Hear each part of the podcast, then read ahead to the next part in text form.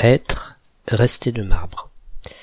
Être ou rester de marbre signifie rester impassible, ne pas montrer ses sentiments, ne pas réagir aux informations importantes ou aux provocations. Un frisson parcourt l'assistance, mais le prévenu reste de marbre, égal à lui-même.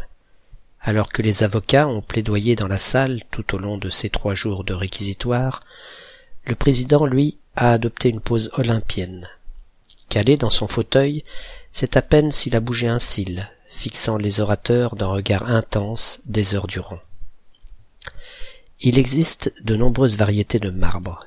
Cette roche dérivée du calcaire, et son utilisation est généralement réservée à l'art, la victoire de Samothrace ou le David de Michel-Ange par exemple, et aux décorations intérieures luxueuses.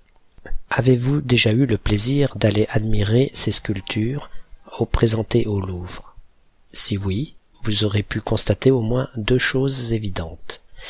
La finesse de la plupart des œuvres, le rendu des traits d'un visage ou d'un pli de vêtements étant souvent stupéfiant de vérité.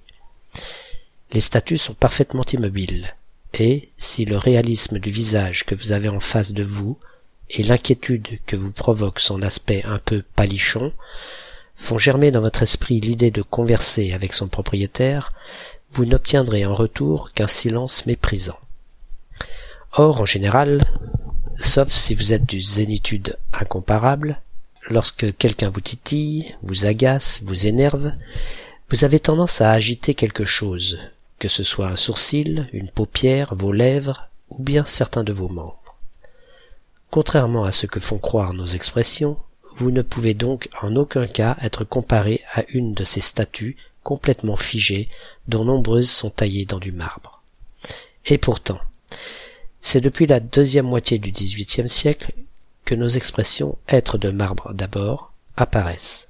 Ce sont bien évidemment des hyperboles exagérant quelque peu l'absence des manifestations physiques très apparentes qu'on attend de celui qu'on provoque ou auquel on apprend une grande nouvelle, bonne ou mauvaise.